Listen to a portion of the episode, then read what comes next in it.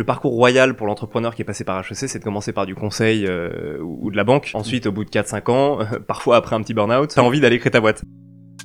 Donc t'es déjà, t'es déjà organisé comme une startup pour TikTok, quoi. T'as vu Mais clairement, mais en fait, TikTok en fait les, les, entrepreneurial. les, les créateurs de contenu aujourd'hui sont des, sont Ouais. des entrepreneurs, euh, c'est des startups. On a fait toutes les conneries euh, possibles et imaginables Mhm. qu'un qu'un jeune entrepreneur peut, peut faire. Il y avait des rumeurs qui racontaient qu'il y avait des gens qui avaient explosé sur TikTok. Ouais. Et je me suis dit, mais si ça explosait et qu'on pouvait rediriger le trafic vers Endorphi, ce serait génial. Et donc moi j'ai fait mes premiers TikTok en justement en parlant euh, d'entrepreneuriat et en parlant un petit peu d'Endorphi. Et ça nous a dirigé un trafic euh, génial. Pour toi, c'est pari gagné pour TikTok? C'est plus qu'une question de temps? Mais TikTok c'est une machine de guerre. Ouais, ouais. Clairement, t'as plein de créateurs qui sont assis sur, euh, sur une montagne d'or Ouais. et ils sont pas au courant. En fait, être au bon endroit au bon moment, c'est euh, peut-être 70 ou 80% de la réussite. Avez-vous déjà rêvé d'être créateur de contenu Moi, oui. Dorian Dufour-Vorfel, lui, l'a juste fait. Après avoir tenté plusieurs aventures entrepreneuriales, il se lance sur TikTok pour promouvoir sa startup. L'avenir lui fera complètement changer de projet professionnel puisqu'il rassemble aujourd'hui plus de 600 000 abonnés sur la plateforme et en a fait son métier. Il nous explique tous les rouages de TikTok et nous parlons de la Creators Economy qui n'a pas fini d'exploser. Je m'appelle Antoine de Joibert et je vais interroger des gens inspirants qui trouvent l'équilibre entre leur vie pro et leur passion. Un dernier mot, et là c'est important, je vous rappelle que je dois devenir le premier podcasteur de France. N'oubliez surtout pas de vous abonner sur Spotify et aussi de cliquer sur les trois petits points à côté du bouton d'abonnement qui vous permettront de mettre 5 étoiles à la chaîne, bien sûr que ça les vaut. Sur Deezer, vous pouvez cliquer sur le cœur pour le mettre en favori et activer les notifs. N'hésitez pas à vous abonner aussi sur Insta, YouTube et TikTok où je mets des extraits car je commence le format vidéo très bientôt et ça c'est très cool. Voilà, c'est fini pour la promo, je sais que c'est relou, mais votre soutien c'est mon seul retour sur investissement et le moyen de ne pas m'arrêter. Merci encore et très bon épisode.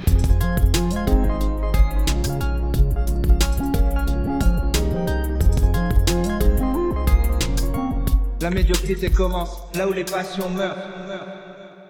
Dorian, salut. Salut Alors, d'abord, on va, on va revenir sur ton, sur ton nom. C'est Dorian Dufour, ça se prononce Forfeld C'est Dorian Dufour Vorfeld. Vorfeld. Exactement. J'ai voulu euh, ajouter un accent germanophone, mais en fait, euh, c'est pas. Mais en fait, c'est néerlandais. c'est néerlandais, ouais. c'est néerlandais, je suis franco-néerlandais. D'accord, ok. Euh, merci de me recevoir, je suis hyper content. C'est euh, euh, vraiment pour moi un des, épisodes les plus excitants à, enregistrer, même si je peux dire ça à tout le monde. Mais, en effet, là, ces derniers temps, tu as, eu une fulgurance sur les réseaux sociaux en un an, on va, y revenir, mais qui est vraiment passionnante, et pas seulement d'un point de vue réseau social, mais d'un point de vue entrepreneurial. parce qu'il il y a plein plein de petites méthodes que, que tu as à donner derrière. Donc on va revenir là-dessus. Moi j'articule en général mes épisodes de la manière suivante. D'abord, on parle de ta vie, euh, entre guillemets, ton expérience avant d'en arriver là où tu en es aujourd'hui. Et puis ensuite, euh, on va aller vers euh, plutôt bah, ton projet actuel ou tes projets futurs, sans rentrer trop dans le détail si on, on, on peut pas, ce qui est compréhensible, mais en tout cas euh, comprendre un petit peu ce que tu fais actuellement. Moi, j'ai toujours un petit jeu que je m'amuse à faire pour, pour démarrer mes épisodes, c'est euh, te demander si tu as déjà tapé ton nom sur Google. ok. Non, je l'ai jamais fait. Ouais. Mais juste avant de commencer, en tout cas, merci à toi de me recevoir aussi sur ce podcast. Bah, Euh, je, suis- super content d'être là euh, avec toi. C'est avec très très grand plaisir. Euh, donc ton nom sur Google, moi je l'ai tapé et, et c'est assez intéressant parce que bon, on va on va spoiler direct. T'es un créateur aujourd'hui sur TikTok, mais ce qui ce qui vient en premier, c'est ton compte LinkedIn. Ouais. Comme, comme beaucoup de gens. Ok. C'est Et bon là, savoir. euh, et, et ouais. et là, on trouve une foule de choses, euh, une foule d'expériences en fait, euh, assez intéressantes. Donc j'ai vu déjà que tu le mets sur LinkedIn, que tu un créateur TikTok à plus de 600 000 abonnés. Et ça, en effet, euh, déjà, c'est un premier signe, c'est qu'aujourd'hui, être créateur de contenu sur une plateforme très récente comme TikTok, ça a une grosse crédibilité. Et c'est euh, un vrai métier. C'est un vrai métier, C'est un exactement. vrai métier, ça je peux le confirmer. Ouais, c'est du, c'est du travail. Clairement. Euh, bien que, euh, on y reviendra, mais tu parles de 15 minutes par jour au départ, j'imagine que c'est plus ça aujourd'hui. Au, tout début, ça prenait pas beaucoup de temps, mais maintenant c'est beaucoup plus compliqué. Ouais. On voit apparaître des noms de grandes écoles comme HEC, Polytechnique, l'école 42 aussi, intéressant, euh, et puis euh, d'autres écoles que je connais moins, Cambridge aussi. Euh, donc j'imagine que tu as fait plein de formations différentes euh, dans Exactement. ces écoles. Exactement. Euh, et le lycée français de La Haye. Et ça, ça m'a ça m'a intéressé. Qu'est-ce que tu veux nous, nous dire là-dessus? Ouais, bah, comme je te disais, je suis, je suis franco-néerlandais. Donc Ouais. euh, moi, j'ai j'ai pas mal bougé. Hein. Je suis né en, en région parisienne, dans le, dans le 94, à côté de Créteil. Et en fait, euh, après, j'ai grandi dans le sud. Puis après, je suis parti aux Pays-Bas, parce que Mhm. je suis, je suis franco-néerlandais, comme je te disais au début.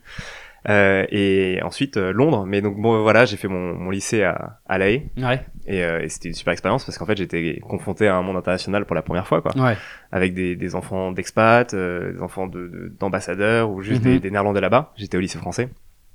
Et, euh, et ça a été ma première expérience de l'international. d'accord. Ah oui, et, et, euh, et du coup, tu parles les deux langues? Du tout. Du tout? J'ai jamais appris. Ah, dommage. Ouais. Ok.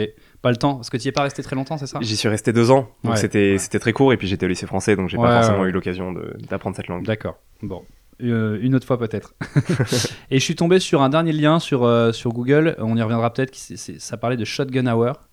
Ça, était- c'est ma, c'est ma première vraie expérience entrepreneuriale Ouais. que j'ai lancée pendant ma, ma césure à, à HEC. Ouais. Du coup, il y a maintenant euh, deux ans et quelques, deux ans Ouais. et demi, parce que je suis tout juste euh, diplômé là de- Ouais. d'HEC. On pourra peut-être y revenir. Ouais, ça a été ma première expérience entrepreneuriale. Ok, très intéressant. Bon, moi je m'amuse toujours à trouver des homonymes. Là, euh, j'ai un peu galéré. T'en as pas eu Il y en a pas eu. Je, suis, je, suis, je, suis, je suis dégoûté. Pas d'homonyme pour Dorian Dufour, Vorfeld. Si je me suis pas trompé, c'est ça. hein? C'est ça, exactement. Euh, bon bah donc tu m'as expliqué déjà d'où tu viens, donc euh, je passe rapidement. Euh, c'est pas c'est pas ce qui nous passionne le plus aujourd'hui, bien que ta vie doit être très intéressante. Euh, tes études. Donc est-ce que je me trompe ou j'ai l'impression que tu as commencé d'abord par une école de commerce plutôt classique et ensuite tu as, migré vers HEC Plus ou moins. Euh, j'ai fait mes, mon bachelor à Londres, donc ma licence en gros, je l'ai faite à Mhm. Londres. C'était un bachelor de, de finance Ok. à, à Cass, euh, qui est une école de, de finance euh, à Londres. Mhm. Et ensuite, j'ai rejoint HEC en grande école, en, M1. Donc euh, un an après euh, ceux qui sont passés par la voie prépa.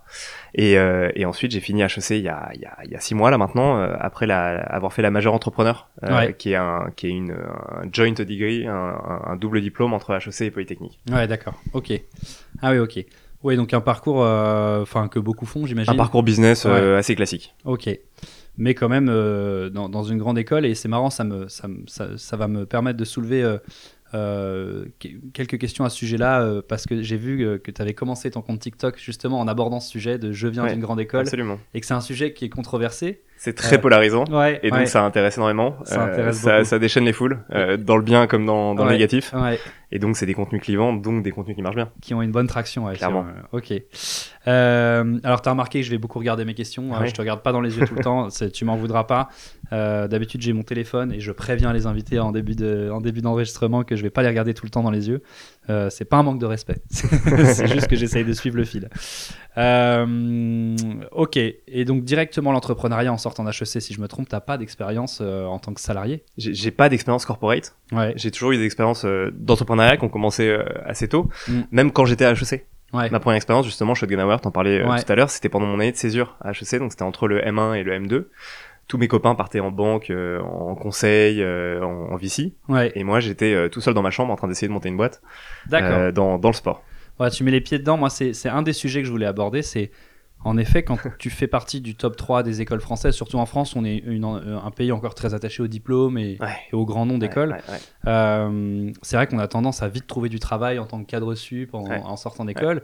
Euh, Est-ce que tu dirais que ça change ça aujourd'hui, qui vous pousse plutôt à l'entrepreneuriat?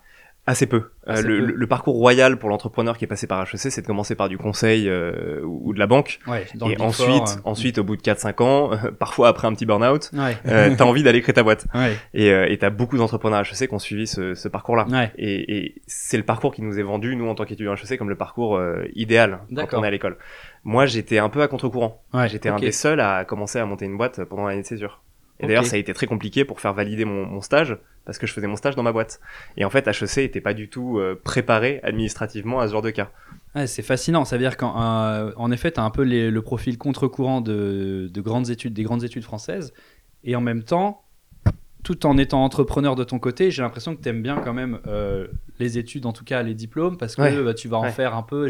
C'est quoi ce que tu as fait à l'X C'est un master euh, Bah, c'est en fait c'est la le la majeure entrepreneur qui est partagée entre Polytechnique, entre l'IX et, et HEC. D'accord. Donc j'étais plus du côté HEC, Ouais. euh, mais mais on est aussi diplômé de Mais associé de l'IX. Ok, d'accord. Ok, euh, c'est oui, donc c'est assez paradoxal pour quelqu'un comme toi. C'est assez paradoxal. Euh, clairement, après HEC reste une super école pour apprendre l'entrepreneuriat. Ouais. La, la majeure entrepreneur, c'est peut-être la meilleure formation qui est en, en France, Mhm. voire même en Europe, pour euh, pour apprendre à lancer une boîte. Ouais, ça c'est un, un truc moi qui me fascine. C'est moi qui fais partie justement des gens qui ont fait une école de commerce plutôt basique en sortant du bac, sachant pas où aller. j'ai sans, sans trop réfléchir, Ouais. j'ai foncé là où j'avais des potes. Et, et, Et on se dit toujours, euh, bah après moi du coup j'ai été salarié dans des belles startups. Et c'est vrai que très souvent mes fondateurs, euh, les cofondateurs de ces startups dans lesquelles j'étais, venaient des grandes écoles. Ouais. Et donc il y a un peu cet imaginaire français, je pense, qui est de dire aujourd'hui si tu veux avoir une startup successful, faut venir des grandes écoles. Ouais. Et en fait, moi ce que je me dis aujourd'hui, c'est que c'est peut-être pas ces écoles qui forment les entrepreneurs, mais qu'elles savent les choisir. Mhm. Euh, Gros- sujet que t'amènes sur la table. hein. Ouais, parce que, parce que en, en- en effet, la sélection est très, est très compliquée. Mais une fois que tu es rentré, moi j'ai l'impression qu'on t'ouvre la porte à beaucoup de choses et c'est toi qui Ouais. choisis ton, ton avenir. Il y, a- y une certaine vérité. Je suis, je suis partagé, moi, cet avis. Évidemment, je suis d'accord avec toi. Euh, à HEC, j'ai rencontré des gens brillants comme j'avais j'avais rencontré euh, auparavant. Et surtout dans une concentration assez dingue. C'est-à-dire qu'on était tous sur le même campus. Hmm. Et, et, et tous mes potes que je me suis fait à HEC, c'est peut-être les, les gens les plus intelligents que j'ai jamais rencontrés. Ouais. Donc il y a une sélection des profils qui est, qui est, qui est exceptionnelle. Mhm. Ça, c'est une certitude. Après, on a appris des, des trucs incroyables à HEC. Ouais. Euh, moi, pendant la majeure entrepreneur, en fait, c'était le bac à sable idéal, tu vois, pour Ouais. apprendre à, à lancer une boîte. On avait là une liberté euh, complète, on avait du temps, tout était aménagé pour qu'on puisse lancer nos projets. Ouais, c'est ça. euh, Ils et- vous mettent à disposition les bons outils euh, Exactement. Pour, euh, pour, pour vous amuser et Exactement. créer, quoi. Et, et surtout, il nous faut rencontrer des, des personnes incroyables. C'est-à-dire Mm. que toutes les semaines, on avait des témoignages d'entrepreneurs qui, qui, qui sont parmi les, les plus grands aujourd'hui. Ouais. Mais, mais et donc euh, encore une fois, ça, ça soulève un paradoxe parce que quand tu t'écoutes beaucoup d'entrepreneurs aujourd'hui, tu vois que beaucoup d'écoles lambda sortent des très bons entrepreneurs aussi. Clairement.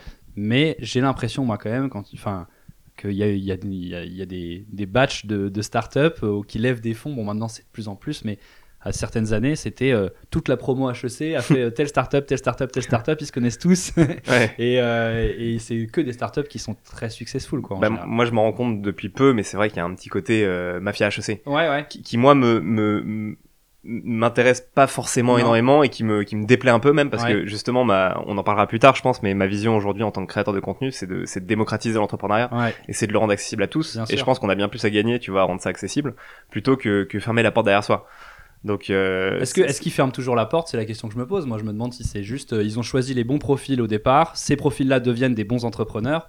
Peut-être qu'HEC finalement cherche pas à s'enfermer sur eux-mêmes et à faire des. C'est possible C'est possible. Bon bref, ne nous étendons pas trop sur le débat, mais c'était une question que j'avais envie de traiter et j'avais envie d'avoir l'avis d'un diplômé d'HEC. C'est très cool. En tout cas, merci d'avoir euh, joué le jeu. écoute je suis ravi de représenter l'école euh, dans ton podcast Non, non, mais il y, en aura d'autres. T'inquiète pas. je te le souhaite Euh, et je vais les cuisiner aussi. Donc, suite, suite à ces nombreuses formations, tu choisis l'entrepreneuriat et l'entrepreneuriat dans le sport. Euh, pourquoi le sport?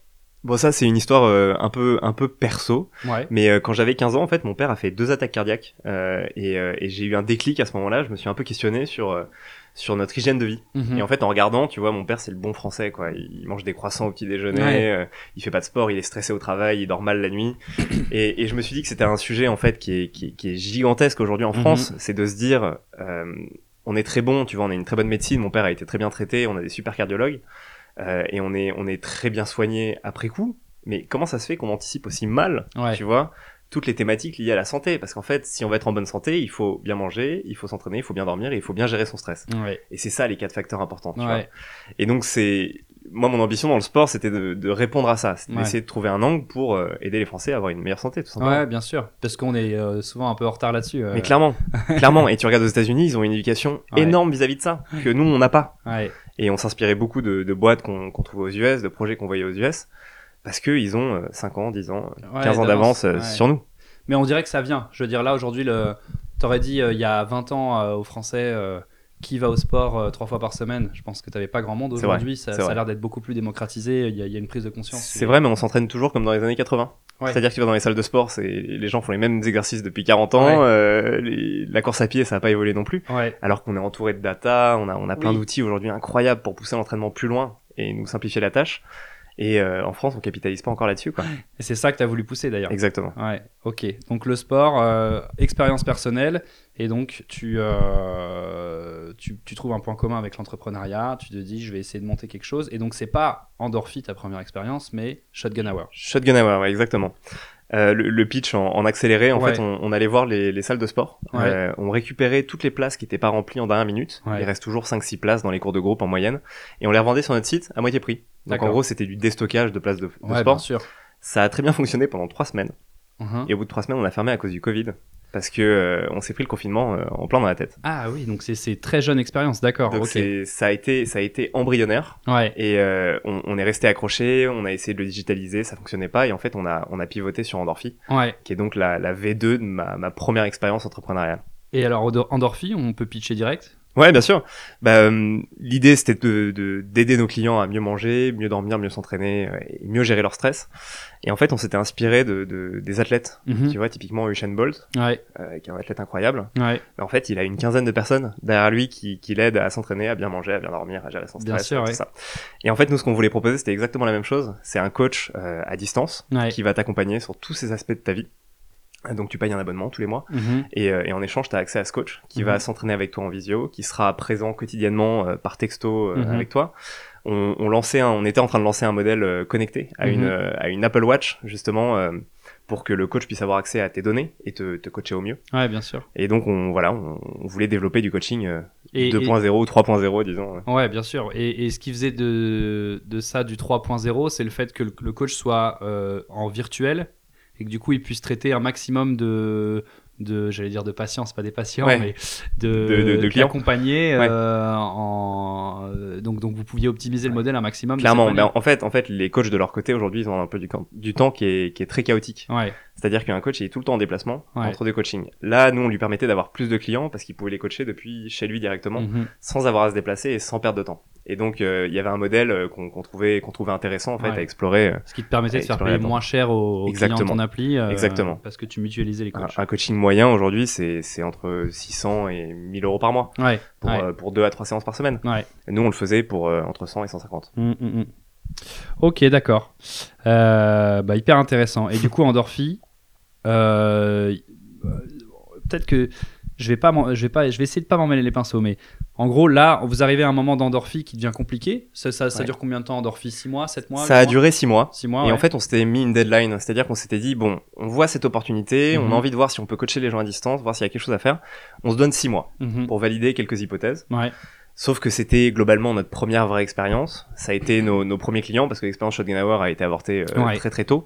Et en fait, on a fait toutes les conneries euh, possibles et imaginables Mhm. qu'un jeune entrepreneur peut, peut faire. On n'était pas assez focus, on parlait pas assez à nos clients, euh, on n'était pas assez préoccupé par le par le fait de retenir nos clients, de les garder.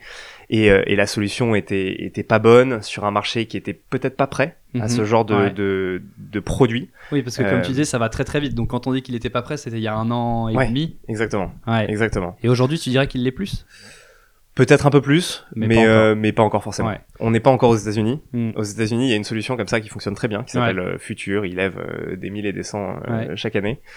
En France, on a vraiment eu du mal à rencontrer notre marché. On l'a peut-être pas bien adressé, Mhm. mais euh, mais mais justement, on peut peut-être faire la transition avec euh, avec TikTok. Bah bien sûr, ouais. Au bout de au bout de ces six mois, en fait, le, le, le dernier recours qu'on avait pour essayer de faire fonctionner Endorphi, c'était de, de se mettre à créer du contenu. Mm. Et je me suis dit bon, je vais essayer de créer du contenu sur TikTok. Il y avait quelques personnes, il, y Mm. avait, il y avait des rumeurs qui racontaient qu'il y avait des gens qui avaient explosé sur TikTok. Et je me suis dit, mais si ça explosait et qu'on pouvait rediriger le trafic vers Endorphi, ce serait génial. Et donc moi, j'ai fait mes premiers TikTok en justement en parlant euh, de de- d'entrepreneuriat et en parlant un petit peu d'Endorphi. Et ça nous a dirigé un trafic euh, génial, Ah oui, ça a fonctionné donc. mais les gens n'achetaient pas. Parce que l'offre n'était pas adaptée, n'était pas prête. Ouais. Et en fait, à ce moment-là, moi, je me, on a discuté avec mon associé. Ça faisait, euh, ça faisait huit mois maintenant qu'on était sur Endorphi. On s'était dit qu'au bout de six mois, on arrêtait si on n'avait pas des preuves euh, vraiment concrètes du, du succès que ça pourrait avoir. Mhm. Et donc, on arrêté là. Et moi, je me suis concentré euh, sur le contenu euh, en full time. euh, donc depuis, euh, depuis, euh, depuis l'été dernier, quoi. Ouais. Euh, déjà, moi, je vois un- une, bonne leçon. J'essaie toujours de trouver des petites, euh, des petites leçons Ouais. pour, mes, pour mes auditeurs. C'est que tu as, en effet ce, ce côté entrepreneur qui est de pas hésiter à switcher très vite. Ouais. Quand tu sens Ouais. qu'il n'y a pas le Ouais. market fit, donc le, le- Ouais. le marché qui convient à ton, à ton offre. Euh, là, tu passes de OK, Covid, ça n'a pas marché, boum, on, essaie- on réessaye pas post-Covid, on, change de, on change de projet. Complètement. Et là, tu vois que par contre, euh, avec TikTok, tu crées du trafic, mais pas de l'achat. Donc, tu vas pivoter vers. euh, Enfin, tu te dis, allez, je vais tenter un truc sur TikTok. Complètement. Ok. Et à ce moment-là, quand, quand tu le fais encore pour Endorphi, TikTok, ça génère combien d'abonnés? C'est une bonne question. euh. Nous, ça nous ramenait entre, entre 500 et 1000 visites par jour sur le site. Ouais. alors qu'on avait zéro trafic. C'est-à-dire Ouais. que tous nos clients, on allait les chercher à la main, euh, Ouais. on contactait les anciens du réseau et, et on les démarchait au téléphone. Ouais, d'accord. Ouais, Donc, ouais, c'était la euh, force donc- du poignet. euh, il- Ouais, mais, mais on se retrouve avec 1000 personnes qui arrivent sur le site chaque jour. Hmm. Et, euh, et ça, c'était formidable. Et TikTok est un outil de- de- de- d'acquisition génial. Ouais, c'est hyper intéressant. En effet, donc premier côté entrepreneur, c'est de pas hésiter à pivoter quand on voit que euh, très très vite on arrive à se rendre compte et c'est pas donné à tout le monde de se rendre Ouais. compte vite que ça va pas le faire. Il y a des gens qui s'accrochent. moi, j'avais un prof qui disait cette phrase assez marrante. Il disait euh, Il vaut mieux une fin sans désastre Mm. qu'un désastre sans fin. Oui. Et je pense qu'il a raison. Mm. Parce qu'en fait, on, on apprend beaucoup plus vite à, en switchant vite, Ouais, ouais, en acceptant l'échec vite. exactement. C'est très dur à faire, surtout sur les premières expériences, parce que tu mets beaucoup d'émotions euh, là-dedans. Ouais, Mais au plus, au plus tu fais face à des échecs, au plus ça devient simple et au plus tu capitalises sur eux. ouais, c'est clair.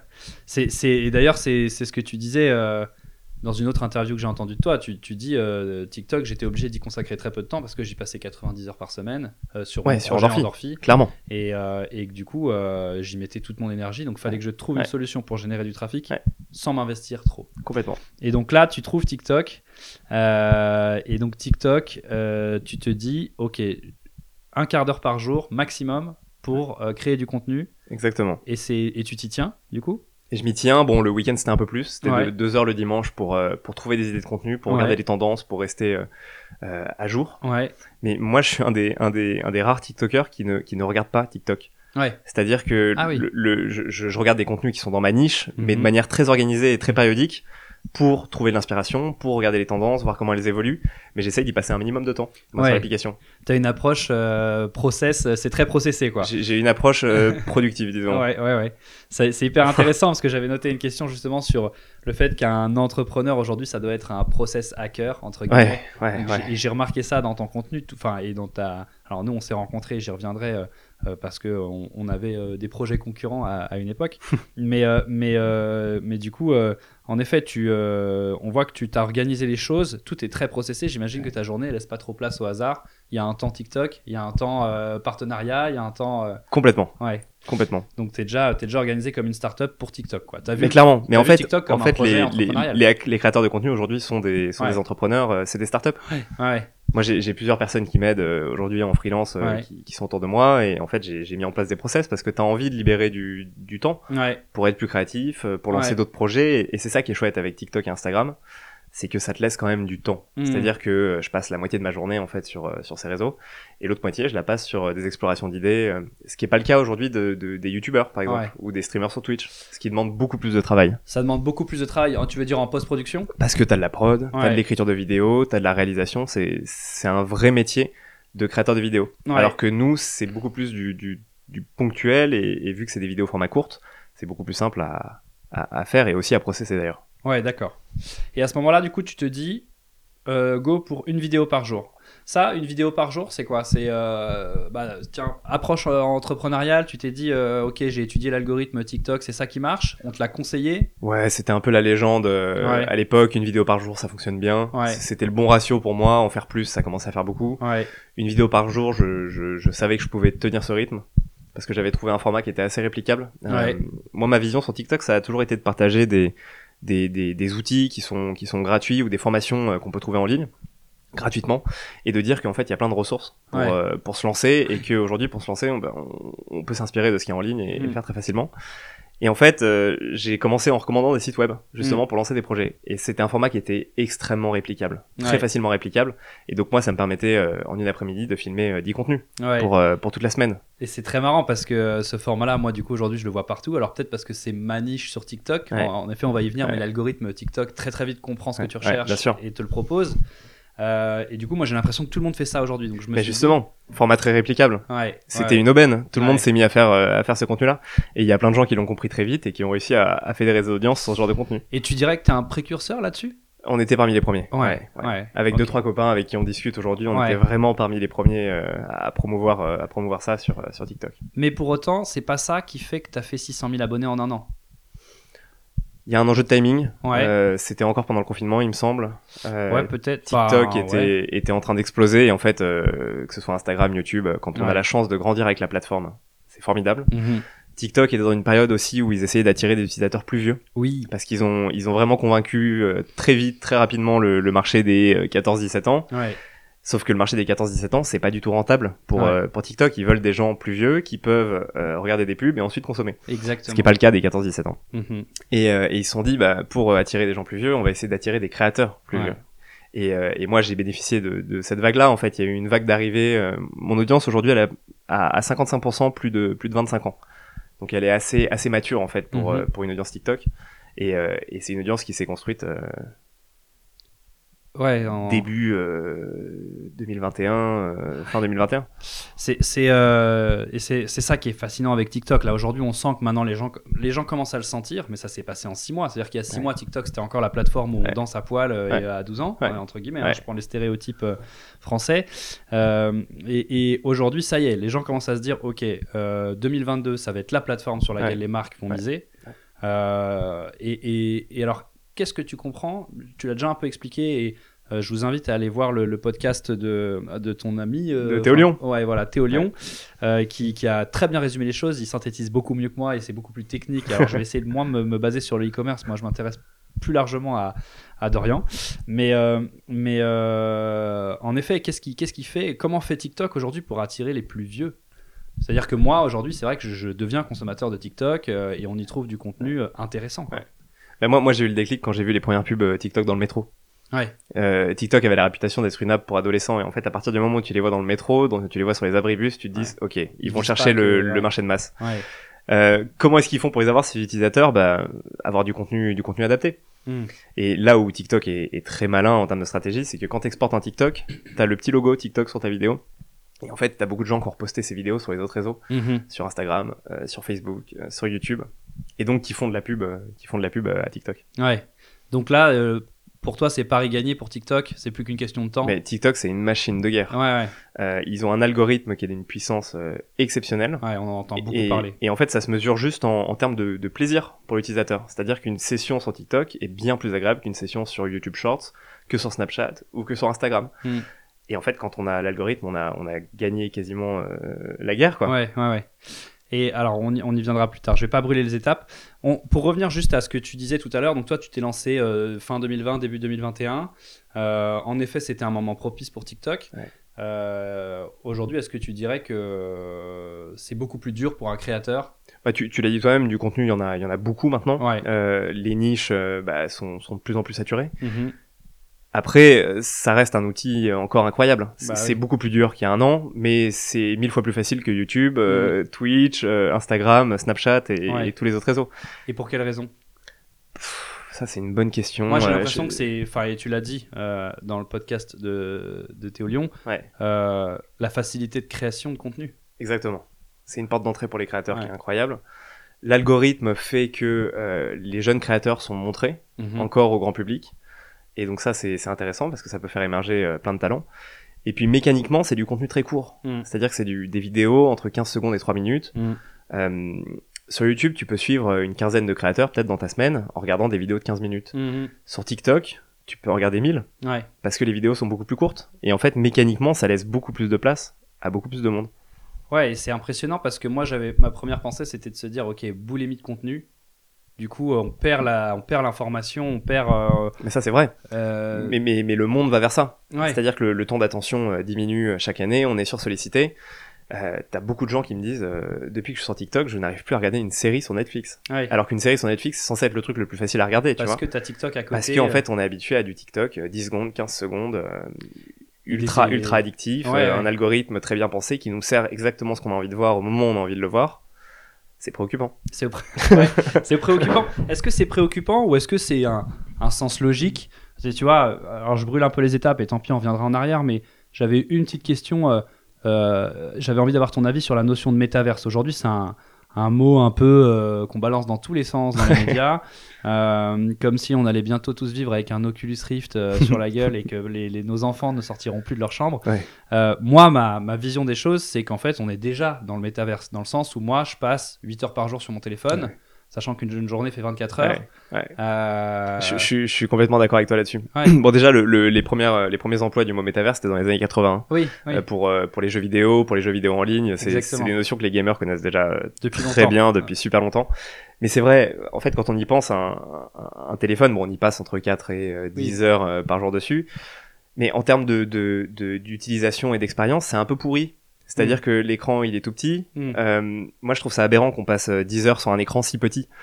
Euh, et c'est là que, que Oculus, c'est aussi intéressant quand même, Mm. et que c'est un futur potentiel, voire même euh, probable. Ouais, c'est une des applications, mais parce que pas. quitte, ouais. à, quitte à passer 5 heures dessus, autant être dedans, quoi. Ouais. Et pas dessus. Ouais, donc, ok, donc je comprends ce que tu dis par préoccupant. Parce qu'en Oui. effet, ouais. en effet, Ah, on y- on- moi, je suis convaincu qu'on y va tout droit. Ouais. Et, et moi, ma- mon sujet aujourd'hui, c'est vraiment de comprendre comment ça va fonctionner Hmm. pour justement pas le subir euh, dans le futur. Ouais, d'accord. Je pense qu'il va falloir s'éduquer en urgence et c'est aussi ce que, ce que je veux promouvoir moi sur TikTok, sur Instagram, c'est formez-vous à tous ces sujets parce que c'est un futur qui nous arrive dessus et qui peut être inquiétant. Ouais. Bah, comme toute révolution, en fait, il y a, il y a des biais, il y a des. Clairement.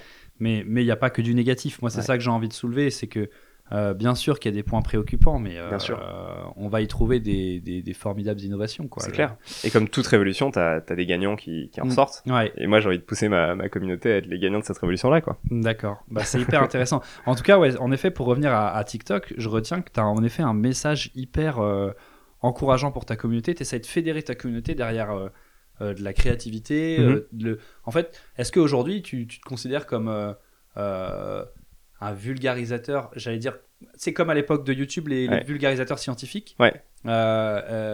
Est-ce que un- tu serais un vulgarisateur business? Bah, clairement. Ouais. Ouais, clairement. Le, le terme est pas, est pas super sexy, mais, euh, Ouais. bah, mais, mais, mais c'est clairement l'idée. Ça peut l'être, si. ça peut le devenir en tout cas. Non, non, mais c'est euh, c'est hyper intéressant. euh, et TikTok, en effet, là-dessus, il y a, y a un, gros, un, gros, un gros espace de créativité. Ouais. Euh, c'est l'éducation, l'éducatif. Euh, Mais en fait, TikTok, c'est une plateforme assez géniale pour le micro-learning. Parce que t'as plein de monde qui est là, c'est des vidéos de divertissement, donc globalement, les gens sont, sont présents sur l'application, ils consomment. Et moi, je leur distille euh, 30 secondes euh, de business euh, par-ci, par-là, euh, un mhm. outil pour faire telle ou telle tâche. Moi, j'aime bien cette, euh, cette vision, de se dire qu'on va apprendre au milieu de contenu divertissant. Ouais, exactement. Et, et, et c'est ce que moi, c'est ce qui m'a fait tomber amoureux de YouTube, par exemple. Je Ouais. sais pas si tu as, un peu consommé, mais il y avait euh, Nota Bene pour l'histoire, euh, Dirty Biology Bien pour sûr. la biologie, Incroyable. euh, Astrono Geek pour l'espace. Ouais. euh, Il y en a plein. Enfin, Hugo Décrypte pour l'actu. Exactement. bien sûr. Et Hugo Décrypte, en effet. Euh, et, et- et tout ça a, rendu YouTube euh, plus intelligent, l'a crédibilisé auprès, Ouais. bah, par exemple, la télévision qui, qui, qui pensait que c'était euh, que des que des et même le jeu vidéo. Enfin, ça, moi, ça a ouvert les yeux. Il y a plein de gens sur le jeu Ah, vidéo pour se rendre compte que c'est pas juste euh, Clairement. euh, un truc de geek. Le hum, aujourd'hui, tu les connais déjà ces, ces créateurs? Tu, tu, tu- tu- ils sont déjà en place pour toi sur TikTok? Tu veux dire euh, Les- personnellement les, les ou- vulgarisateurs scientifiques, est-ce que toi, de ce que tu vois sur TikTok, euh, la, place est, la place est prise pour euh, le mec de l'histoire Elle, le elle mec- sera jamais prise et sur l'éducation, il y a toujours plein de choses à faire. Ouais, Parce que ça reste quand même des, des micro-niches. ouais, Mais euh, moi, justement, je conseille euh, de plus en plus des, des marques sur la stratégie Instagram, euh, des créateurs qui veulent se lancer. Et le premier conseil que je leur donne, c'est faites du contenu éducation. ouais. Parce qu'il n'y a pas encore grand monde. TikTok pousse énormément ses contenus, comme tu le disais, parce qu'en fait, ça aide à crédibiliser euh, Ouais. la plateforme. Auprès des générations plus. plus Exactement. Exactement. Donc, si vous voulez créer du contenu, foncez sur du contenu éducation. Ouais, ouais, ok. Et c'est compliqué, c'est une question que je voulais te poser plus tard, parce que moi, forcément, je m'y intéresse aussi, mais tu te dis, si tout m'intéresse, il faut que je choisisse une niche sur TikTok. tu vois, je peux pas faire. euh, Allez, aujourd'hui, je vous fais une vidéo euh, sur l'espace, demain sur euh, l'histoire, euh, après-demain sur la science. Ça dépend. Je pense que si tu as une vision qui est, qui est concrète, Ouais. euh, qui est de se dire, euh, moi, je veux éduquer de la manière la plus large possible Ouais. sur tous les sujets qui m'intéressent, les gens, ils te suivront. Ouais, ils te suivront parce qu'ils te suivent aussi pour ce que t'es, pour tes centres d'intérêt. Et donc ils acceptent, tu vois, ce, ce, Eh ce, bah, ce- ce manque de focus, mais qui en fait est une richesse pour eux. C'est exactement là où je voulais en venir. C'est trop bien que tu, tu fasses cette transition. En effet, la communauté TikTok, elle suit avant tout le créateur. Et Clairement. pas forcément son contenu. Clairement. Toi, tu dirais que les 600 000 abonnés, c'est. Parce que oui, il y en a des gars comme toi qui font pareil sur TikTok et qui n'ont ouais, pas 600 000 abonnés en un an. Euh, donc c'est que toi, tu as apporté quelque chose en plus Peut-être. ou que tu as mieux compris la il faut croire, c'est vachement intangible. Hein. C'est- Ouais. C'est très dur de, de donner les leçons de, de comment j'ai fait a posteriori parce Mhm. que parce que c'est des choses tellement intangibles, tu vois, de- d'images, de, relations émotionnelles, de relations parasociales. On- Ouais. On parle même de relations parasociales aujourd'hui, des, des para-friends. En gros, c'est des relations qui sont à, à sens unique. Ouais. C'est-à-dire que les gens te connaissent très bien, mais toi, tu ne les connais pas. Ouais, bien sûr. Ouais. Et, et du coup, c'est très difficile de quantifier ces relations parce que moi, justement, je, ma communauté, bah, je, je commence à la connaître, mais de Mhm. très très loin, tu vois. Donc, je, je, je pourrais pas te dire. Mais, mais euh, là, tu as soulevé un autre point intéressant. Les gens te connaissent très bien, mais pas via TikTok pour le coup. Tu les emmènes vers Instagram. Oui, Instagram Pour est. donner plus de contenu perso de toi. Exactement. Ouais, Instagram est plus adapté, en fait, à, Ouais. à, à partager son quotidien, bien sûr. ne serait-ce que les stories. Et, et aussi sur Instagram, tu peux, tu peux répondre aux, aux- aux messages privés, Ouais. ce qui est pas le cas sur TikTok. Sur TikTok, tu peux pas contacter quelqu'un qui ne t'a pas ajouté. Donc en fait, TikTok, c'est plutôt peut-être un outil pour créer du trafic. C'est de la découverte. Ouais. On découvre Dorian, on se dit ok, euh, putain c'est hyper intéressant ce qu'il fait, une, deux, trois vidéos, mais je, je, je sais rien de lui, je connais Exactement. juste ses tutos et ses tips. Par Exactement. contre à chaque fois tu fais ce qu'on appelle un call to action, Ouais. donc tu dis en fin de vidéo, allez me voir sur Instagram Exactement. ou abonnez-vous. Si, si tu veux approfondir, tu viens sur Instagram et, euh, et maintenant dans ma newsletter que j'ai lancée il y a, Ouais, il y a deux semaines. Ah c'est intéressant le contenu écrit, ça marche toujours? Ouais, ça marche, euh, ça marche bien parce qu'en fait, t'as- on est sur des formats très courts, Ouais. euh, 15 secondes, 30 Ouais. secondes de vidéo. Donc c'est chouette d'avoir un canal où tu peux, où tu peux approfondir. Et, et les gens aiment bien ça. Ok. Ok. Même euh, et ça, t'as as des datas sur l'âge des lecteurs? C'est un peu plus vieux que la communauté. J'ai Ouais. pas encore les datas parce que ça fait deux semaines qu'on est dessus, Ouais. donc c'est vraiment, euh, c'est Mais- vraiment à l'étape de startup là. Mais, euh, Mais tu pressens que c'est. mais, mais, mais ça fonctionne bien. Ouais. C'est un super canal déjà parce que t'es pas dépendant toi de l'algorithme. Mhm. Euh, si TikTok ne t'aime pas, bah, du jour au lendemain, euh, tu peux passer à la trappe. Alors que quand tu as les adresses mail de, de ta communauté, que tu peux les joindre tous les jours, qu'ils reçoivent une notification sur leur téléphone, euh, Follow Dorian vous a envoyé un mail, Mhm. bah c'est génial. Ouais. Et puis en plus, ça te fait un format long où tu peux approfondir parce que c'est un peu frustrant de, de, de faire du très très court euh, tout le temps. Ouais. Tu, tu crées de la valeur. C'est exactement la, la question que je me posais. Et tu vois, moi qui avait cette approche, mais il y a encore il y a quelques semaines, hein, c'est là où, où c'est fascinant TikTok parce que ça va à une vitesse folle pour euh, évangéliser les gens, je trouve, Ouais. dont, moi. C'est que moi, il y a quelques semaines, je me disais, si tu veux une vraie communauté engagée, il y a que YouTube. Parce que tu te livres à fond, tu fais du contenu, comme tu disais, plus Ouais, léché, beaucoup ouais, plus long. Donc les gens, quand ils cliquent sur ta vidéo, c'est vraiment qu'ils ont envie de voir ton contenu. Alors que TikTok, ça défile à toute vitesse. Mm.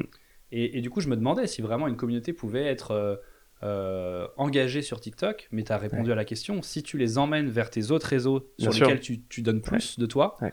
euh, tu crées une communauté. Mais il faut donner plus. Et en fait, t'as raison. Euh, quelqu'un qui regarde un contenu de, de 15 secondes est pas aussi engagé que quelqu'un qui regarde Mm. une vidéo sur YouTube de, de 15 minutes. Et, et aujourd'hui, les communautés ne se ressemblent pas, et ça, c'est une, vérité. C'est-à-dire qu'une communauté full TikTok, 500 000 abonnés TikTok, ça vaut pas du tout 500 000 abonnés euh, Ouais. YouTube. ouais, bien sûr. Parce qu'en fait, il faut réfléchir en termes de watch time. C'est-à-dire Mm. que 500 000 abonnés qui regardent 15 minutes chacun, c'est bien plus puissant que 500 000 abonnés qui regardent 15 secondes chacun. Du coup, tu dirais qu'aujourd'hui, un créateur de contenu sur Internet, quelqu'un qui veut construire une communauté, il est obligé d'être multiplateforme? Il est obligé d'être sur tous les réseaux? C'est une bonne question. Euh, tous les réseaux, c'est c'est impossible. Ouais. Sauf si tu as une stratégie à la, à la Gary Vee, c'est une stratégie super intéressante où en fait tu fais un format long, par exemple Ouais. une vidéo YouTube, et ensuite tu la coupes pour les différentes plateformes. Ouais, Donc ta sûr. vidéo YouTube devient un podcast. Euh, les extraits courts sont publiés sur TikTok, sur Instagram, sur Snapchat, sur Pinterest, euh, tout On ça. le voit de plus en plus. Euh, tu retranscris dans une newsletter. euh, Mm. Donc ça, c'est une stratégie qui est, qui est valable et extrêmement puissante. C'était quoi ta question déjà? Non, non, c'était, euh, mais c'était savoir si un, un- un créateur de contenu aujourd'hui est obligé Et obligé de d'être se multiplateforme. positionner sur. Mais tu Non. viens de répondre en partie. Euh, tu, tu peux le faire et ça peut être stratégique Ouais. si tu veux y passer ta vie. Après, moi, mon but, c'est d'être créateur de contenu, mais c'est aussi d'avoir du temps pour euh, lancer des projets, Ouais. pour, euh, pour continuer ma vie d'entrepreneur euh, Mm. euh, traditionnel, avec des guillemets, pas, pas entrepreneur euh, TikTok, Instagram, réseau. Euh, et donc moi, euh, Instagram, euh, TikTok, newsletter, c'est un combo gagnant parce Mm. que en, en peu de temps, je sais que je peux avoir du leverage assez fort et un Ouais. impact euh, conséquent. Donc toi, ça te suffit aujourd'hui, tu n'iras pas chercher du format long. Moi, ça me convient parfaitement. J'ai réfléchi à faire du YouTube, Ouais. mais c'est un, c'est un vrai boulot à temps plein. Ouais. En même temps, là, toi qui as justement la casquette entrepreneur, business, Ouais. et qui sait du coup ce que c'est que euh, bah, scaler, donc faire progresser son, Ouais. son, son entreprise, enfin, puisque forcément c'est une entreprise derrière, donc tu, tu vas recruter une équipe, tu as, déjà dit que tu avais fédéré des gens autour de ton Mm. projet. Euh, euh, ça peut être la suite une fois que tu sens que tu as les bras assez euh, costauds pour, euh, pour produire du contenu. Peut-être que. Parce que c'est ça aussi, c'est les, les youtubeurs au début ils avaient une communauté et puis très vite après ils ont diversifié leur contenu. Ça Bien crée sûr. des émissions, des talk shows sur Twitch, Bien des sûr. choses. Bien sûr. Euh, bon, euh, Il y a un moment où il faut se renouveler. Tu, Ouais. euh, Non, c'est clair. tu- peut-être qu'on y viendra. Mais du coup, c'est hyper intéressant. Aujourd'hui, toi, tu as trois canaux qui te suffisent. Exactement. Ok. Exactement. Je suis en train de tester des canaux plus exploratoires comme, euh, comme Pinterest, Snapchat, euh, Ouais. mais toujours sur du format court. Mhm. Et justement en utilisant TikTok comme, euh, comme la source de tous mes contenus pour ensuite les, les redistribuer sur d'autres plateformes. À propos de format court, et après on passera, parce que c'était une bonne transition vers la Creators Economy, que moi j'ai découvert il y a peu de temps. Euh, euh, je t'ai entendu dire qu'aujourd'hui, un- quelqu'un qui a moins de 18 ans a un temps de concentration moyen de 9 secondes, quelque chose comme ça. Ouais, il y a une data assez marrante. Bon, j'ai pas la data précise en tête, mais, toutes les études, je pourrais te les, te les envoyer si tu veux. Euh, ouais, on passe sous la barre des, des 8 secondes, il me semble. Ok. Ça, pareil, tu, tu crois que c'est préoccupant ou c'est juste qu'on va très très vite sur. Bon, moi j'ai du mal à me poser la question de savoir si c'est préoccupant ou pas. Ouais. Euh, je me dis que c'est l'état du monde et que, et que c'est quelque chose qui va pousser TikTok à encore mieux réussir. Euh, C'est une et et- c'est pas, euh. c'est pas étonnant en fait qu'il y ait un tel intérêt sur les formats si courts. Hmm. Parce qu'on a du mal à se concentrer et c'est une certitude. Parce qu'on en reçoit dans tous les sens, de partout. Exactement. Et euh, très intéressant. Ouais, j'ai la même réponse que toi. Moi, je pense que c'est la suite logique. Vu tout ce qu'on a mis en place, euh, bah oui, les gens se concentrent moins longtemps, Ouais. euh, mais sur plus Ouais. de choses. Euh, donc après, euh, il est difficile de, de, de- de garder de l'attention. Non, et puis, puis c'est des sujets qui sont trop jeunes pour qu'on puisse avoir des, des vrais Des euh, retours, ouais. jugements de valeur aussi euh, là-dessus. On verra dans 10 ans. verra dans, dans 10 ans. Mm. Et essayons de, de- d'en tirer parti aujourd'hui. Ouais. Euh, parlons maintenant de créateurs économie. Euh, parce que toi, tu es en plein dedans. Et Ça, est-ce c'est que- un, sujet à la mode. Ouais, alors est-ce que, est-ce que c'est- d'ailleurs c'est un terme euh, qui, qui convient? Est-ce que pour toi elle existe c'est, c'est cette Bah, création là, on parle de, de ouais, on parle de, de creators economy, on parle de passion economy aussi aux, aux États-Unis. Donc c'est un mot qu'on entend plus aux États-Unis que- qu'en France, D'accord. mais c'est quelque chose qui arrive, euh, qui arrive aujourd'hui en France. Euh, Là, aux États-Unis, il me semble l'année dernière, euh, l'économie est devenue majoritairement freelance. C'est-à-dire Ouais. que tu as plus de la moitié de la population des US qui est, qui est freelance. Ça y est, on y est quoi. Et en fait, le, le, le pari pour le futur, c'est de se dire que tous ces freelances, ils vont avoir envie d'avoir du leverage, Mhm, euh, ils vont avoir envie de pouvoir décupler leur temps, d'avoir beaucoup plus d'impact, mhm. et qu'en fait, le, le, le prochain move pour eux qui soit stratégique, c'est de se mettre à créer du contenu, Bah, justement pour avoir ces leverage. Donc moi, j'y crois, euh, j'y crois dur comme fer. Ouais. Mais, mais je vais pas te dire le contraire parce que c'est c'est mon job, c'est dans ça que je bosse aujourd'hui. Tous les mais- projets que je suis en train de lancer, c'est là-dedans. Et puis de toute façon, enfin, faut, faut, faut, faut vivre dans une cave pour voir qu'il n'y a pas une émulation autour de la création de contenu. Et c'est très bien ce que tu viens de dire. Ça va juste vers ma prochaine question qui était est-ce que tu penses qu'on tend vers une société dans laquelle tout le monde va devenir créateur de contenu? Tout le monde, non. Mais, mais tu, tu vois, c'est un marché qui est en explosion. Ouais. C'est un marché qui fait plus 50%, plus 60% euh, chaque année. TikTok a transformé tous les usages et a créé une nouvelle classe de, de, de créateurs. T'as as quoi? T'as 30, 40 millions de, de créateurs aujourd'hui sur la Terre. Donc il y en aura de plus en plus et, et, et la croissance est fulgurante. Ouais. Ouais. Et puis comme tu l'as dit, aujourd'hui, on tend vers une société de plus en plus freelance. Et les freelances, c'est leur traction. Ouais. s'ils veulent faire parler d'eux, euh, en effet, c'est bon, t'as as tes ambassadeurs, tes Ouais. clients contents, mais aussi faut, faut ils ont pas de commerciaux pour euh, Clairement. alors ils prendront des Et commerciaux puis, freelance. puis aujourd'hui, quand t'es quand t'es entrepreneur, en fait, il y a, y a beaucoup de compétition. Ouais. Euh, notamment dans, dans les secteurs B2C, en fait, si tu veux euh, lancer une boîte, si t'as déjà une communauté, c'est très bien. Ouais. Parce que t'as déjà l'attention d'une communauté, t'as déjà tes premiers clients. Ouais, Et, euh, et c'est très compliqué aujourd'hui, quand t'es jeune et que t'as pas forcément de réseau ni d'expérience, de, de, de lancer une boîte en B2C euh, sans avoir des communautés. Ouais. Donc, je, je disais tout à l'heure, on voit que tu as deux casquettes qui sont assez intéressantes. Celle de l'entrepreneur euh, avec un réseau d'entrepreneurs. Donc, euh, bon, alors tu me disais que tu n'avais pas été à, Station F, mais tu as quand même traîné dans les. Ouais, on a traîné dans les parages. Et c'est un peu. euh, bon, il n'y a pas que ça. Il n'y a pas que là-bas qu'il y a des startups et une émulation, mais c'est un peu le lieu emblématique en ce moment, l'incubateur HEC, ces choses-là. Et puis celle d'influenceurs. Euh, alors, influenceur, c'est un mot qu'on met sur tout le monde, mais en effet, quand à partir du moment où toi, tu as des marques qui payent pour, euh, pour, euh, pour que tu mettes en avant leurs euh, leurs produits ou en tout cas leur, leur, façon, leur façon de penser, leurs valeurs, euh, tu deviens influenceur. Euh, du coup, les projets entrepreneuriaux autour de tout ça aujourd'hui, sans m'en dire trop. Euh, alors moi, je, pour pas te, te faire, euh, parce que tu m'as dit en off que tu avais des projets sur lesquels tu travaillais. Non, mais on peut, on peut les évoquer euh, peut- vaguement. Ouais. Là, là aujourd'hui, t'as hum, as plein de valeurs qui est pas capturée en fait dans, Mhm. dans l'économie des créateurs parce que c'est un monde qui est nouveau, Ouais. c'est un monde qui est opaque. Ouais. C'est-à-dire que si t'es pas créateur ou que tu bosses pas dans une agence, tu comprends pas très bien ce qui se passe là-dedans, tu, Mhm. tu comprends pas comment ça fonctionne. Mhm. Les, les salaires de youtubeurs, c'est c'est des trucs que les youtubeurs se sont mis à, à dire, mais il y a, il y a quoi, il y a trois ans peut-être. Ouais, Avant, ouais. on n'en parlait pas et c'était un tabou énorme. Ouais. Et du coup, ça, ça, ça fait que cette scène est, est très opaque.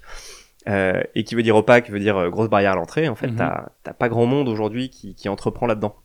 Ça commence. Il y en a de plus en plus. TikTok a démocratisé euh, la chose.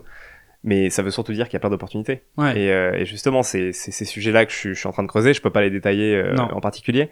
Mais moi, de mon expérience de, de créateur, en fait, j'ai un terrain de jeu génial Ouais. pour, euh, pour repérer les opportunités et pour ensuite les tester. Et ce terrain de jeu, tu, je l'ai vu dans plusieurs de tes stories et de ton contenu, parce que moi, du coup, je, te- je suis beaucoup ton contenu. Euh, J'ai vu que tu participes beaucoup, participais à des événements de TikTok organisés par TikTok, non? Ou des soirées Euh, TikTok ouais, les, les soirées TikTokers, la For Unite, c'est c'est organisé par euh, une agence qui s'appelle Slick. Ok, Euh, c'est pas c'est pas TikTok euh, d'accord, c'est pas officiel, TikTok qui est derrière. Euh, mais mais c'est une agence euh, qui qui veut rassembler les créateurs. ouais. Et c'est là où tu rencontres du monde, et c'est là où tu te rends compte qu'il y a des gens qui exploitent pas leur communauté comme ils pourraient le faire. Clairement, Ouais. clairement. T'as plein de créateurs qui sont assis sur, euh, sur une montagne d'or Ouais. et ouais. ils sont pas au courant. Ouais. Et, et aux, aux soirées créateurs, c'est c'est assez, euh, c'est assez, euh, c'est assez frappant, quoi. Ouais. Parce que bon, moi, j'ai- j'ai j'ai- j'ai étudié l'entrepreneuriat, le business, j'ai- j'ai fait HEC, Ouais. mais, euh, mais t'en as beaucoup qui sont, qui sont très jeunes. T'en as Mhm. beaucoup qui ont 15, euh, 16 ans, euh, qui ont un potentiel de, de malade, Mhm. qui vont pouvoir faire des choses de dingue et qui, qui capitalisent pas encore euh, dessus. Parce que tout simplement, ils savent pas comment faire. Ouais. C'est-à-dire que moi, je reçois des, des, des textos de créateurs euh, tous les jours qui me disent euh, euh, comment on fait pour créer une auto-entreprise, euh, Ouais. quelle forme juridique il faut que je... Ah oui. J'ai une entreprise qui me demande des tarifs, combien je demande, est-ce qu'il faut que je négocie Ah oui. Donc, Et en fait, il, il- il y a énormément de conseils à donner. il y a Moi, énormément de conseils à donner. C'est quelque chose que j'ai vu pour parler de moi, les idées qui me sont venues et, et que j'aurais envie de creuser à l'avenir, mais c'est les lieux de création. Et comme tu l'as dit, euh, il y a eu la première Creators House qui a été euh, Ouais. ouverte à Paris, je crois. Donc, euh, en gros, pour, pour expliquer aux gens, c'est un endroit où des créateurs de contenu peuvent se retrouver Mhm. euh, et ils sont accompagnés du coup par cette Ouais. structure. On leur explique comment dialoguer avec les marques. Ouais. Enfin, c'est comme un agent qui gère plusieurs. et, et- et ça, je trouve que ça, ça- je crois qu'il n'y en a qu'une seule qui en ouvrira à Paris, donc je pense que je leur vois un bel avenir et qu'il y en aura beaucoup plus. Euh, Il y avait des TikTok House, mais plutôt aux États-Unis, non? T'as eu des TikTok House aussi, euh, aussi en France. En moi, France. moi, je suis pas spécialiste de tout ça parce que je Ouais. regarde assez peu de contenu euh, Ouais. lifestyle sur, sur TikTok. Mais justement, est-ce que ça, ça va pas se cantonner au lifestyle? Euh, Tu vois, on parlait d'éducatif. C'est- dur à dire. Aujourd'hui, sur, sur TikTok, t'as trois types de créateurs, quoi. Mm. T'as les micros, t'as as la classe moyenne des, des créateurs et t'as les macros. Euh, Mm. les macros, ils sont potentiellement dans des house, ils ont Ouais. des agents, il y a des gens qui gèrent ça pour eux. Ouais. Eux, ils ont pas de soucis. Ouais, Parce qu'en fait, ils, ils ont une visibilité euh, suffisante pour, euh, pour assurer leurs arrières et avoir Ouais. des gens qui, qui les accompagnent. Ce qui est compliqué, c'est pour cette classe moyenne de créateurs. Mhm. Donc entre, euh, entre 50 000 et, et euh, 3, 300 000 abonnés sur, sur TikTok, Mhm. c'est c'est la période un peu creuse. Ouais. Compliqué parce que des deals, t'en as un petit peu, mais pas trop. Euh, tu as des marques qui négocient très agressivement Ouais. et toi, t'es pas au courant de ce que tu leur apportes. Donc Mhm. euh, tu sais pas comment, comment négocier, comment pricer tes, tes, tes deals. C'est eux qu'il faut éduquer. C'est fascinant parce que, euh, en effet, là, euh, et, et- et ça, je pense que tu l'as très bien compris, toi, c'est tout le sens d'une startup, c'est de se dire, OK, comment je peux apporter au plus grand nombre un service qui est réservé à une élite? Ouais, Enfin, ouais. Bon, je, je vulgarise énormément parce que c'est pas que ça une startup, mais on voit que beaucoup de startups, euh, elles essayent de. Tu vois, aujourd'hui, euh, en effet, euh, je te donne un exemple très concret. Moi, mon podcast, j'ai été contacté par quelqu'un à New York qui me dit Antoine, je gère tous tes réseaux euh, pour 150 balles par mois. Et donc là, je me dis, je- au début, je croyais que c'était un scam. C'est pas cher. Hein. Ouais, voilà. Et donc, au début, je dis bizarre. Je dis, mais attends, moi, j'y passe euh, tous les soirs de 20h à minuit Ouais. pour faire C- Comment tu fais ça pour shorts 150 euros par euh, mois? Voilà, Ouais. mes petits formats TikTok, mes petits formats Instagram, euh, je prends mes podcasts, je les coupe, je mets un visuel et je dis comment ils font ça? Et après je me dis mais attends, pas con, en fait les mecs ils ont hacké les process et ils font du volume. Peut-être que c'est pas de la qualité. Ouais. Et du coup, j'ai appelé des gens sur TikTok. Ça, c'est fa- c'est c'est fascinant avec TikTok. Il y a des gens que je suis sur TikTok. On est abonnés les uns aux autres. Bam, je t'appelle. Toi, tu es spécialisé en marketing sur Ouais. Instagram. Quand je leur dis le prix, les mecs, ils hallucinent. Ouais. Ils disent non, mais moi, je coûte 1000 balles. euh, Non, mais la 150 journée. euros, c'est pas cher. Après, Ouais. est-ce que ça te permet d'avoir de la croissance? C'est ça. Je pense qu'aujourd'hui, ça balbutie, mais c'est ça qui est intéressant. C'est que je me suis dit, OK, il va y avoir des startups dans la Creators Economy Ouais. qui vont essayer de démocratiser et, et peut-être s'adresser, comme tu le disais, au ventre mou de créateurs qui sont dans la période où il faut, Mhm. faut, faut franchir le cap. Quoi, des... C'est clair. Donc, euh, il y, y a pas mal de choses à faire. Et là, donc, la gestion des réseaux. Euh, Donc, aujourd'hui, toi, tes projets, tu les mets en place, tu l'as dit, avec une équipe, tu as des freelances qui t'accompagnent. Ouais. Euh, Absolument. Ta, jo- ta journée, c'est quoi en, en quelques mots? Honnêtement, il n'y a pas de journée qui se ressemble, mais Ouais. j'essaye de, de batcher mes contenus. Donc Mhm. le, le, le lundi ou le mardi après-midi, je vais, je vais filmer tous mes contenus pour la semaine. D'accord. Euh, et le, le reste du temps, euh, c'est euh, de la veille créative, c'est de la gestion des deals, des partenariats. euh, c'est euh, Ok. c'est- la gestion de, de mon équipe aussi qui m'accompagne parce que je Ouais. me fais aider aujourd'hui sur euh, sur la gestion de, de Follow d'Orient du coup Ouais, de, la, de la ouais. communauté et tout ça. Donc ça ça demande du, du travail mais c'est dur euh, c'est dur à quantifier. C'est Ouais. que t'as le temps de tournage qui prend une après-midi par semaine et après le reste c'est très variable. D'accord. Euh, ouais, tu t'es pas dit, allez, euh, euh, tous les matins, c'est de 8 à 10 heures, c'est TikTok, de 10 à 12, c'est gestion des marques. De... Non, Non. Non. Et puis après, t'as des, t'as des tournages aussi Mhm. plus ponctuels, t'as des événements. Là, la, la semaine dernière, j'étais à la BPI justement pour le lancement du, du, du, du Big Tour, Ouais, qui est le, le, le tour de la, des entrepreneurs dans toute la France, D'accord. organisé par BPI France. Et donc ça, c'est quelque chose que tu rajoutes, euh, que tu rajoutes en last minute euh, à ta liste. Euh, il faut que je, je sois sur place à couvrir, à interviewer des entrepreneurs là-bas. ouais, ouais. Hyper, ok. Très Et, et après, t'as t'as la partie animation de la communauté, les stories justement sur Instagram, répondre Ouais. aux DM et tout ça, c'est des choses que tu fais en continu. Ouais. C'est-à-dire que tu peux jamais vraiment déconnecter.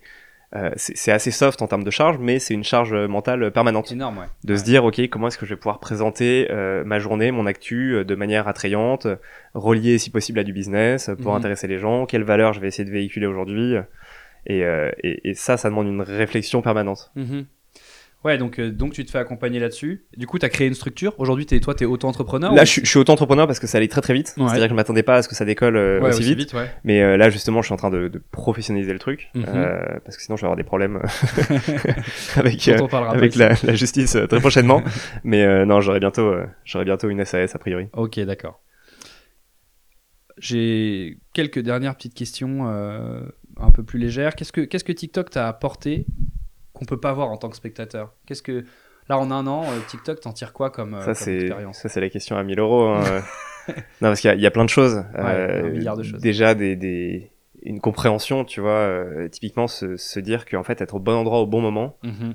C'est euh, peut-être 70 ou 80% de la réussite. C'est-à dire Mhm. que moi, maintenant, je vais mettre mes efforts dans le fait d'être au bon endroit au bon moment. Ouais. Je suis arrivé au bon endroit euh, TikTok au bon moment il y a un an Mhm. et j'ai grossi avec la plateforme. Et, euh, et ça, c'est une leçon assez incroyable euh, Ouais. à vivre. C'est clair. Euh, surtout quand t'as galéré pendant un an et demi euh, sur des startups euh, où t'étais pas au bon endroit au bon moment Ouais. et t'arrivais pas à avoir du leverage, t'arrivais pas à grossir. Donc t'as as plein de leçons de vie comme ça que j'ai appris sur, euh, sur les réseaux, Ouais, mais qui sont des super enseignements. qui sont des enseignements euh, incroyables en fait que tu peux transférer dans, Mm. dans tous les autres domaines parce que moi TikTok je l'ai je l'ai je l'ai appréhendé vraiment comme une comme une startup en fait. euh.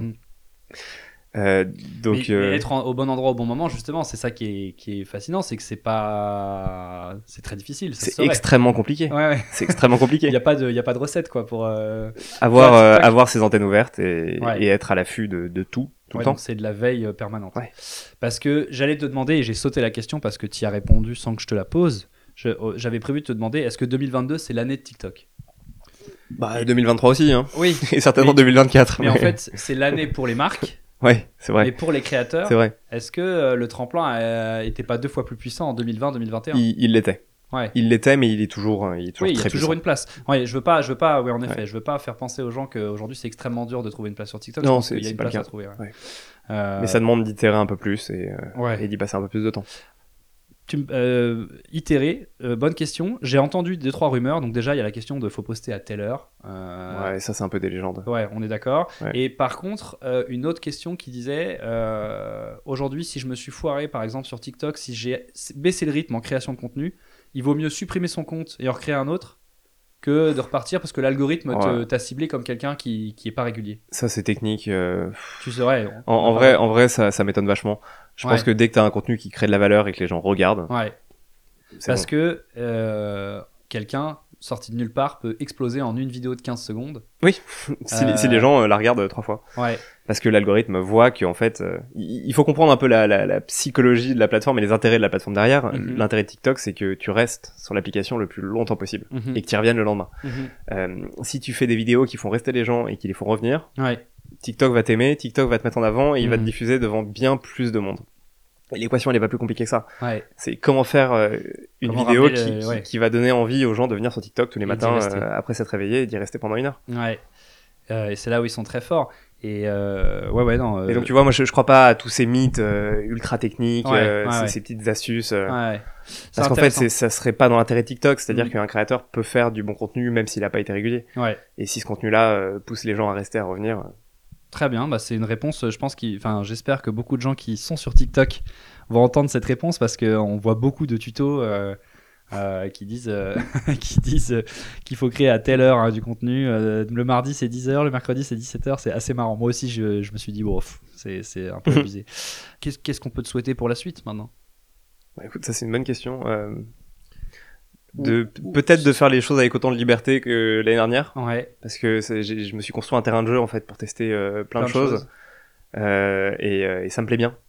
Tu vois, de, de, de pouvoir tester plein d'opportunités et, et le jour où il y en a une qui décolle, euh, j'irai dessus. Mhm. Mais justement, de pouvoir continuer à tester plein de choses pour, pour retrouver le bon endroit au bon moment, quoi. Ça t'a apporté une liberté? Ah, clairement, Ouais, clairement. Bah, déjà, je peux travailler depuis partout. Donc, ça, Mhm. c'est peut-être la liberté la plus élémentaire aujourd'hui, euh, en 2022, que tout le monde comprend parce qu'on a tous été confrontés un jour ou l'autre au, Ouais. télétravail. Euh, mais, mais oui, surtout en termes d'impact. ouais, C'est-à-dire que maintenant, quand j'ai une idée startup, euh, je, je, je peux la tester en une semaine. Ouais, Avant, ça m'aurait pris un mois peut-être. ouais, ouais, c'est clair. Et, et là, je peux avoir du volume euh, tout de suite, euh, valider le concept. Assez paradoxal parce que tu disais ça m'apporte une liberté, mais il y a une grosse charge mentale. Donc je pense qu'il y a un point de saturation à un moment. C'est clair. faut que tu te professionnalises dans quelque chose Ouais. Et que tu ailles à fond comme, un, comme une startup. Quoi. Je veux dire, les entrepreneurs peuvent pas être sur 10 fronts à la Ouais. fois. Après, moi, c'est quelque chose qui me, qui me va. Ouais, C'est-à-dire que je, je- je- passer ma vie à bosser, c'est pas quelque chose qui me, Ouais. qui me dérange. Moi, j'ai toujours vécu comme ça. oui, euh, oui. Même, en, même en soirée, j'ai toujours parlé de mes idées startup à, à tout le monde. Oui, tu cherches pas à monter une startup pour faire un exit et, euh, et prendre la retraite à, Bah, à 30 ans. et, surtout, la déconnexion, c'est pas quelque chose qui m'intéresse Ouais, autant que ça. Être connecté tout le temps, ça me pose pas de problème. Ouais, non plus, ça me pose pas de problème. ça, peut être un problème pour les autres, mais. euh, euh, ok, dernière question sur euh, du coup, alors tes revenus, sans qu'on parle de chiffres, mais mais aujourd'hui, toi, tu vis que de TikTok Ouais. et de partenariats avec les marques. Exactement. C'est toi qui négocies en direct avec les marques?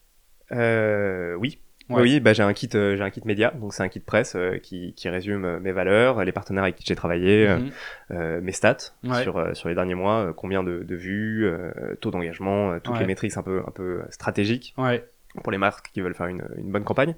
Et, euh, et donc ça donne une base de négociation parce qu'il y a mes tarifs qui sont indiqués dedans. Donc Mhm. euh, toutes les marques reçoivent euh, les mêmes tarifs Mhm. et ensuite on négocie. Donc en fait, et c'est elles qui viennent à toi ou quand même parfois tu Non, c'est elles qui viennent à moi, c'est elles qui viennent à toi. ouais. soit en direct, soit par le biais d'agences. Ouais. Il m'est arrivé de démarcher quelques fois pour des projets spécifiques, Mhm. mais euh, mais en général c'est elles qui viennent. Et parce que tu me dis si je me trompe, mais dans ton contenu, on voit pas beaucoup de placements de produits. Mhm. Donc ça se fait, j'imagine, euh, c'est ton contenu qui est fait en sorte que ça soit Ouais. pas trop encombrant pour le. Bah, C'est-à-dire que moi je fais de la recommandation d'outils. Ouais, Du coup c'est du contenu qui se prête très bien en fait à, à faire du partenariat. Donc évidemment je l'ai choisi avec soin pour pas recommander des outils qui soient Ouais. qui soient pourris. Mhm. Donc ça, il y, a un- il y a un énorme enjeu, je pense, euh, auprès de tous les créateurs aujourd'hui, euh, à garder leur crédibilité en faisant Mhm. que des partenariats qui ont, qui ont du sens. ok. Et aujourd'hui, un, un créateur euh, qui a euh, un million d'abonnés sur TikTok, une marque peut lui donner entre combien et combien pour un partenariat Ça dépend de, de beaucoup de facteurs. Ouais, il n'y a Euh, pas que le nombre d'abonnés. Moi, j'ai du mal à dire parce que je suis dans une niche business, Ouais, et donc on est avec des annonceurs qui ont des coûts d'acquisition très élevés. Euh, et qui du coup euh, payent euh, très bien ouais d'accord. euh, à l'impression, euh, au clic. euh, c'est- très dur pour euh, eux. un créateur TikTok, c'est un créateur TikTok dans, dans, ce dans secteur. une niche donnée avec une performance donnée à un mois donné. Donc c'est assez compliqué, mais euh, un, Non, cré- mais- un créateur qui a un million, euh, ça dépend, mais s'il est dans une niche un peu sexy, il peut prendre euh, entre 5 et 10 000 euros par vidéo. Ok, d'accord. Ouais, ok. Donc tu peux en vivre confortablement. Tu en peux tout en cas, vivre, tu peux avoir de quoi réinvestir dans des Ouais. projets. Ouais. Ouais, c'est top. Ok.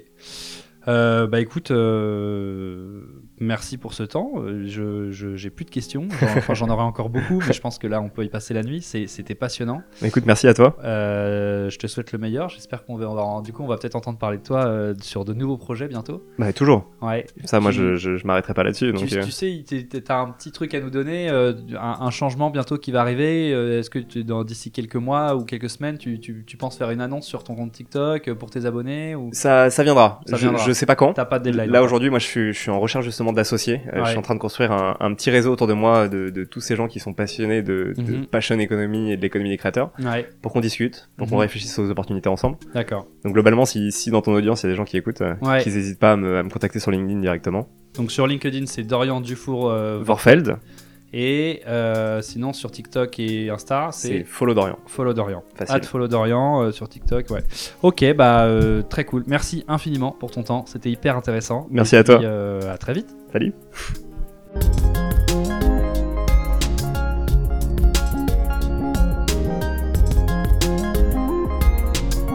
La médiocrité commence là où les passions meurent. Et voilà, l'épisode est fini. Pour ceux qui ont tenu jusque-là et qui sont pas morts, vous pouvez vous abonner et partager l'épisode. À la prochaine.